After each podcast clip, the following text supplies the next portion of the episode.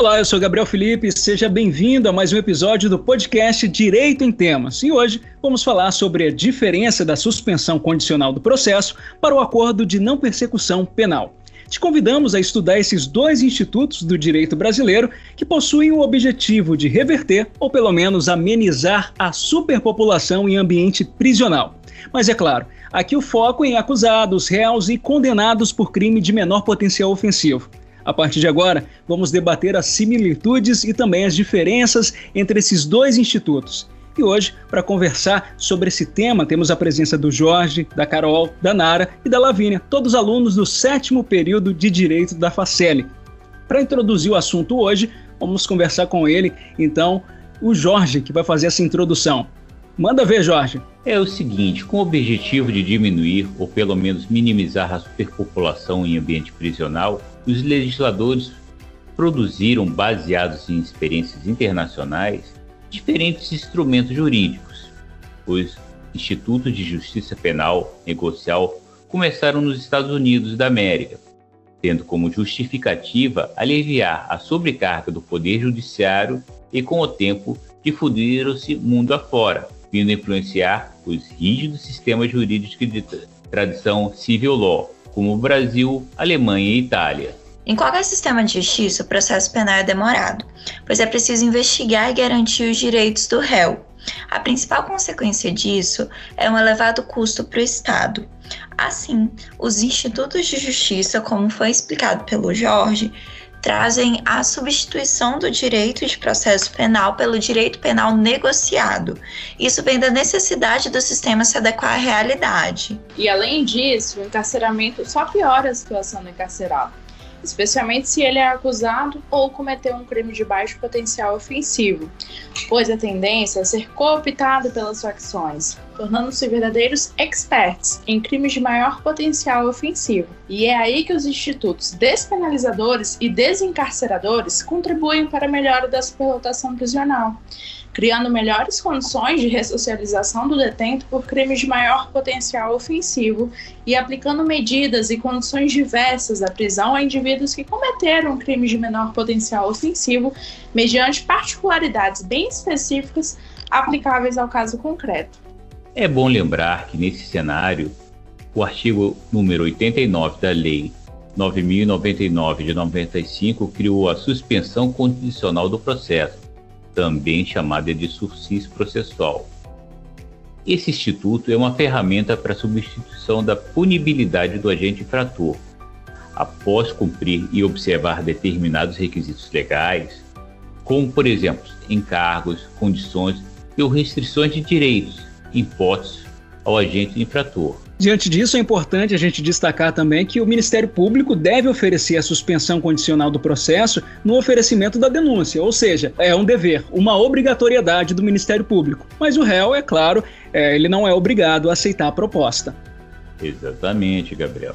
Inclusive, o réu só fará jus a esse benefício caso, primeiro, se for denunciado em crimes cuja pena mínima determinada seja inferior a um ano também, desde que não seja, esteja sendo processado por outro crime. E terceiro, não possua condenação criminal anterior, atenda os requisitos da suspensão penal do artigo 77 do Código Penal e, principalmente, cumpra as condições assumidas em juízo.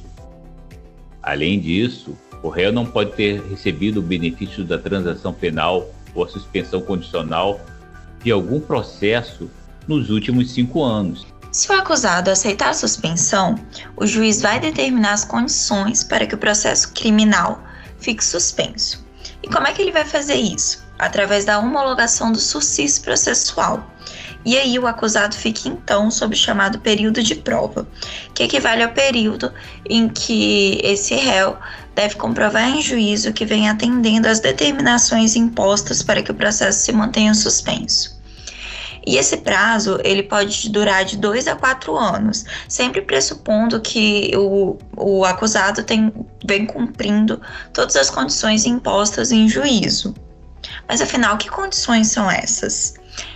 São exemplos de condições reparar o dano causado à vítima, não frequentar determinados locais a serem determinados pelo juiz, não se ausentar da comarca ou, caso faça, comparecer em juízo para justificar suas atividades e, é, além dessas condições mencionadas, o juiz pode, atendendo ao caso concreto, especificar novas. Além disso do que a Nara falou, o SUSIS irá anular o processo, não gerando nem mesmo antecedentes criminais.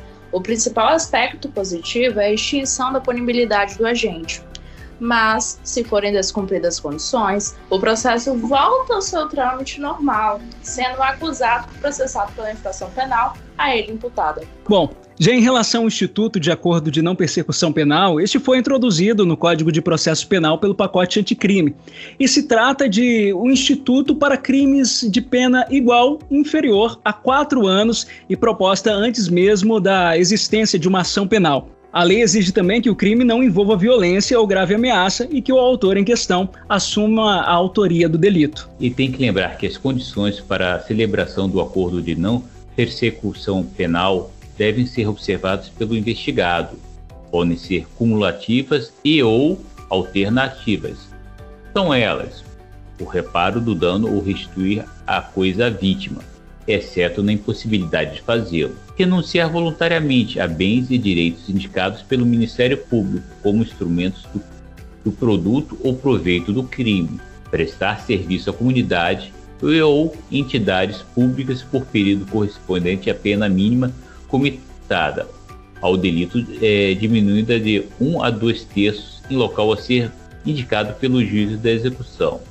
Isso tudo na forma do artigo 46 do Código Penal. Além dessas condições, há também o pagamento de prestação pecuniária, ou seja, dinheiro, à entidade pública ou de interesse social, que será indicada pelo juízo da execução e será preferencialmente com a função de proteger bens jurídicos iguais ou semelhantes aos aparentemente lesados pelo delito, conforme o artigo 45 do Código Penal, ou também cumprir, por prazo determinado, uma outra condição indicada pelo Ministério Público desde que proporcional e compatível com a infração penal imputada. É importante destacar que o Código de Processo Penal prevê regras de cabimento do acordo de não persecução penal.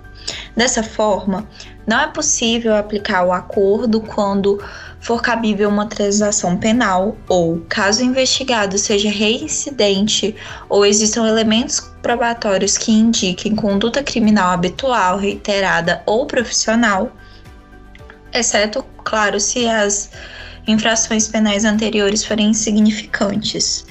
Ainda é impossível a aplicação do acordo de não persecução penal quando o agente tiver sido beneficiado nos cinco anos anteriores ao cometimento da infração em um acordo de não persecução penal, transação penal ou suspensão condicional do processo.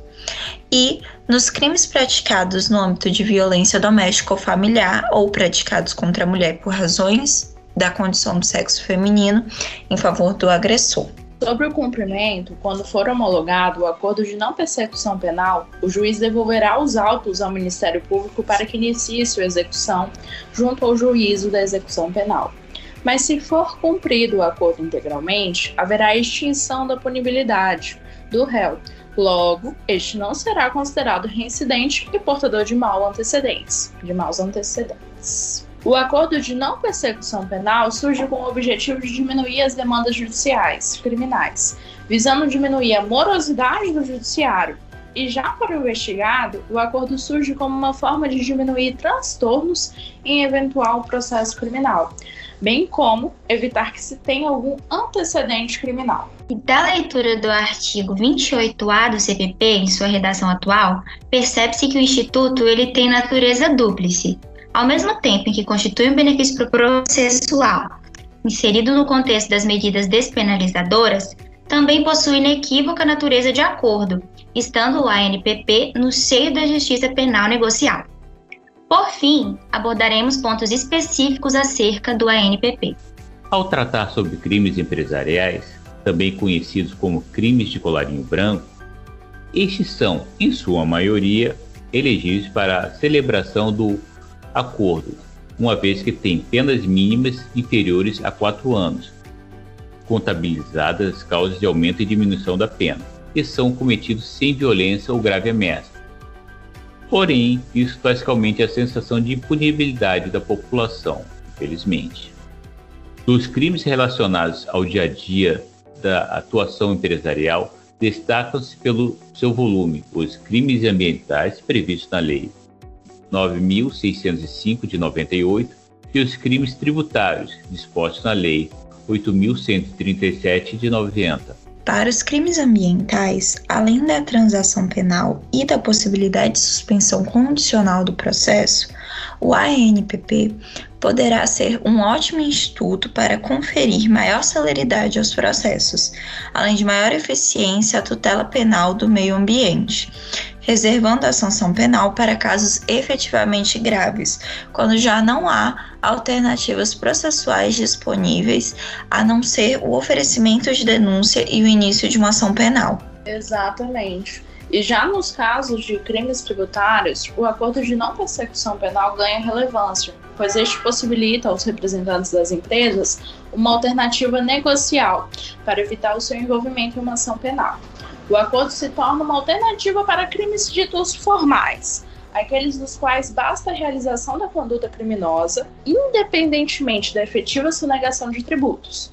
Mas, para aqueles crimes denominados materiais, em que é essencial uma prévia sonegação de tributo, exigível para o início da persecução penal, a aplicação da NPP deve ser analisada cuidadosamente, já que não só as leis 9.249 do ano de 1995 e 9.430 de 96, como também os tribunais superiores, há muito estabeleceram que o pagamento do débito tributário em qualquer fase do processo penal é causa de extinção da punibilidade. Caso a reparação do dano seja equiparada ao pagamento do débito tributário, não haverá qualquer inovação na celebração de uma NPP em crimes tributários. Ao contrário, o acusado seria prejudicado, pois além de pagar o valor devido ao fisco, teria de cumprir outras condições impostas pelo Ministério Público e perderia então a possibilidade de, pelo prazo de cinco anos, realizar uma nova NPP relativa a qualquer outro crime. Bom, agora que já conhecemos as particularidades de ambos, podemos observar que tais institutos, de certa forma, eles possuem uma certa similaridade, né? Ambos têm o objetivo de é, trabalhar para uma redução, é, uma redução, uma, uma redução na superlotação dos presídios e também tem o objetivo, de certa forma, de reabilitar, trabalhar com a reabilitação dos indivíduos que cometeram crime de menor potencial ofensivo. Mas aí as coincidências, as similitudes terminam aí pois tais institutos eles possuem algumas características que são distintas entre eles. E uma delas tem em relação ao tempo da pena que é atribuída ao delito em abstrato, a ser aplicada também para a seleção do instituto adequado, principalmente em face do caráter negocial da NPP.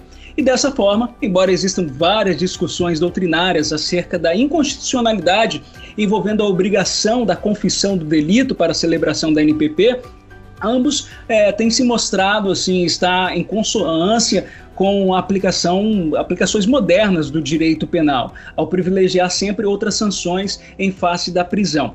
E assim a gente encerra mais um episódio do nosso podcast Direito em Temas. Esperamos que você tenha gostado desse episódio e vamos ficando por aqui. Até uma próxima.